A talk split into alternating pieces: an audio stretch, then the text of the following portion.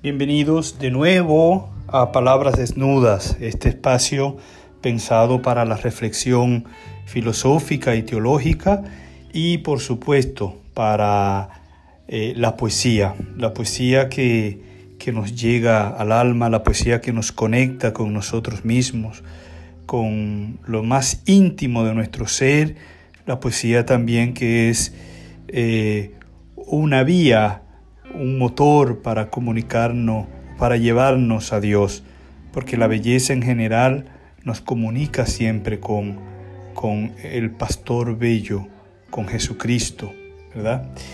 Hoy es sábado, sábado santo, 11 de abril, bueno, eh, también es mi cumpleaños. eh, en este sábado santo, mmm, la liturgia de hoy, pues prácticamente eh, es el silencio. ¿Mm? Qué bonito, ¿no? La liturgia es el silencio en este sábado.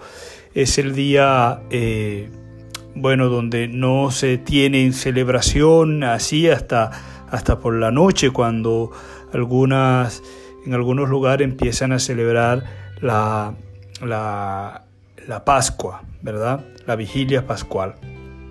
Eh, entonces no hay oficios religiosos, es un día como vacío, pero en el fondo no es así.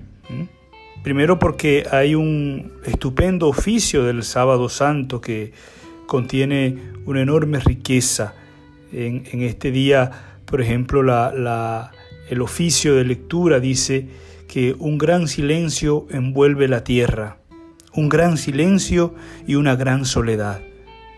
Un gran silencio porque el rey duerme, ¿verdad? Ayer celebramos o conmemoramos eh, la muerte del Señor que se entrega, Dios que se entrega porque nos ama, se entrega para librarnos, se entrega, se entrega porque Jesús es fiel a su proyecto.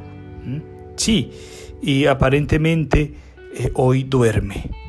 Duerme porque vamos a celebrar y, celebramos la resurrección del Señor.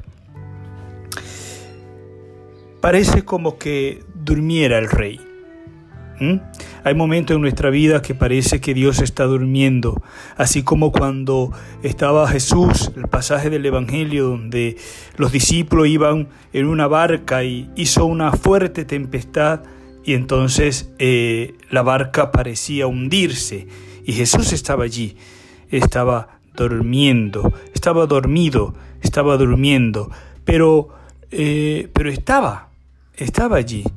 Y aunque parecía dormido, estaba presente. De ahí que el oficio continúa diciendo que en este día el rey quiere visitar a los que viven en tinieblas y en sombras de muerte, a los que la barca se le está hundiendo, librar de sus prisiones y de sus dolores al que atraviesa, ¿verdad?, por momentos difíciles, al que en este tiempo, por ejemplo, de pandemia, de, de, muerte, este tiempo de tristeza y de incertidumbre que está viviendo la humanidad, Jesús está, está presente, Dios está presente, incluso aunque parezca dormido, aunque parezca dormido.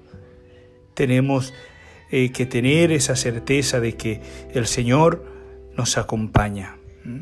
El sábado santo es el gran día de la esperanza de la iglesia, la esperanza en que a pesar de todas las apariencias, Dios tiene la última y definitiva palabra. Y esta palabra es la vida y la alegría. No nos desesperemos, no nos angustiemos en este tiempo de incertidumbre. ¿Verdad? Dios no es un mago que eh, nos va a salvar por arte de magia y va a detener la pandemia porque recemos mucho. No, llenemos nuestro corazón de esperanza, de esperanza y de alegría y de silencio y esperemos, sepamos esperar en este sábado santo donde la liturgia nos invita al gran silencio, al silencio, a, a profundizar en realmente ¿Cuál es la visión de Dios que tú tienes? ¿En qué Dios tú estás creyendo? ¿En un muñeco manipulable? ¿Eh? ¿En un muñeco que, que tú puedes cambiar por, por las cosas que haga. No, hermano, no es así. Es tiempo de crecer en una fe adulta, es tiempo de mirar a Dios como lo miró Jesús. ¿Eh? Es la única manera. Ese Jesús que va a la muerte, que va a la muerte y que hoy guarda silencio y hoy espera. Pero no todo queda en el silencio. No todo queda en ese silencio, supuesto silencio de Dios. Un silencio que nunca, como en nuestros días, fue tan real. Dios guarda silencio. Dios parece callado ante la pandemia, ante el coronavirus. Dios parece callado ante el sufrimiento de los inocentes. Dios parece callado ante el holocausto de más de 6 millones de judíos asesinados por el régimen nazi. Dios parece callado.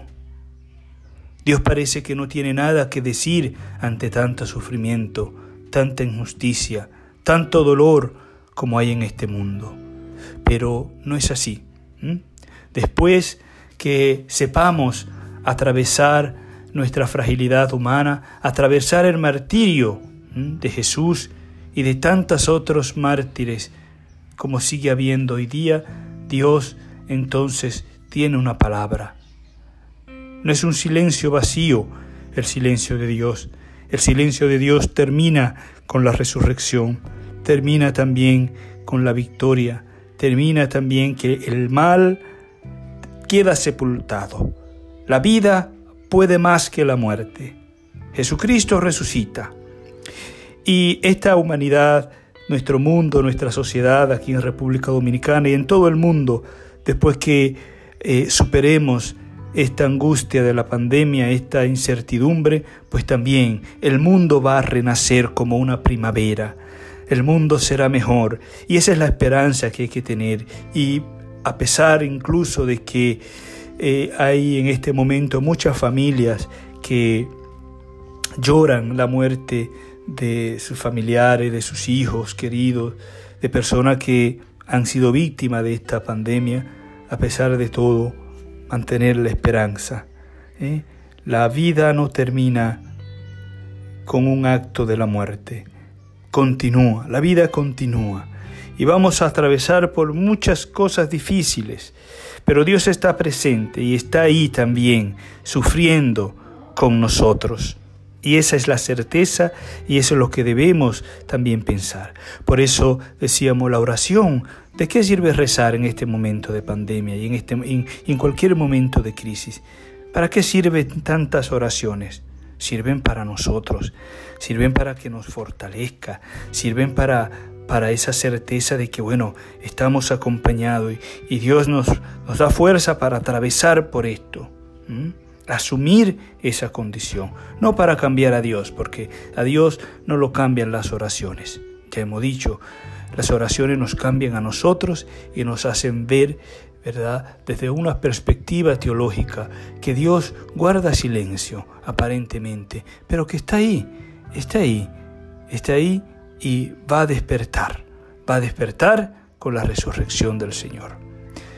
Que este sábado santo te llene de alegría, de esperanza, de que, y de la certeza de que Dios sigue actuando en la historia y sigue actuando en tu vida.